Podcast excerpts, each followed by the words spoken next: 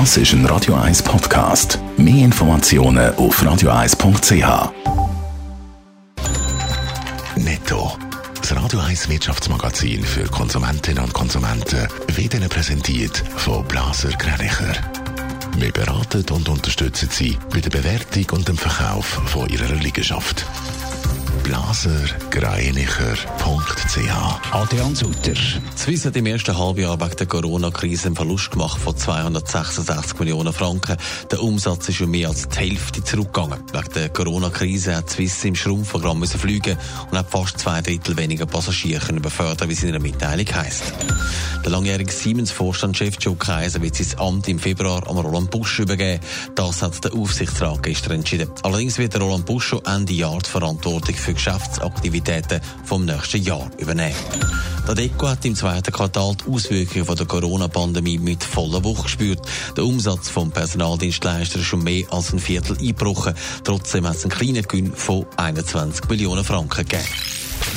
Wir haben es gesehen, aber auch gewusst, Airline Swiss hat ein ganz düsteres halbes Jahr hinter sich. Die Corona-Krise setzt der Airline zu, wie vorher gerade gehört. Adrian Sutter, die Zahlen sind nicht überraschend, aber sehr schmerzhaft. Ja, der Flugverkehr ist durch die Corona-Pandemie ja praktisch stillgestanden und so hat man natürlich nicht richtig können geschäften. Das ist klar.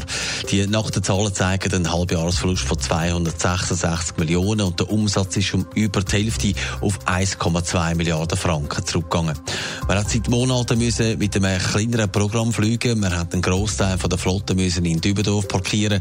Fast zwei Drittel weniger Passagiere hat Swiss darum können befördern und die Auslastung der Flüge ist auch noch bei 70 Prozent gelegen. Das sind 10 Prozent weniger als vor einem Jahr. Muss man Angst haben, das Überleben von der Swiss? In der Mitteilung wird der Finanzchef von der Swiss zitiert. Der Markus Binker sagt, man hätte dank der rasch eingeleiteten Massnahmen zur Liquiditätssicherung können einen Haufen Fixkosten senken.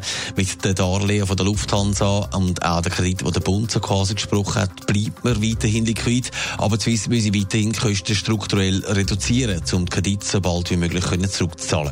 Weiter müssen wir auch umfassende Sparmaßnahmen einleiten und unter anderem den Flotteneinsatz überprüfen. Im Moment haben die Flugbewegungen wieder zugenommen und es kommen auch wieder mehr Passagiere, aber es ist natürlich noch lange kein Vergleich wie vor der Corona-Krise. Netto, das Radio 1 Wirtschaftsmagazin für Konsumentinnen und Konsumenten.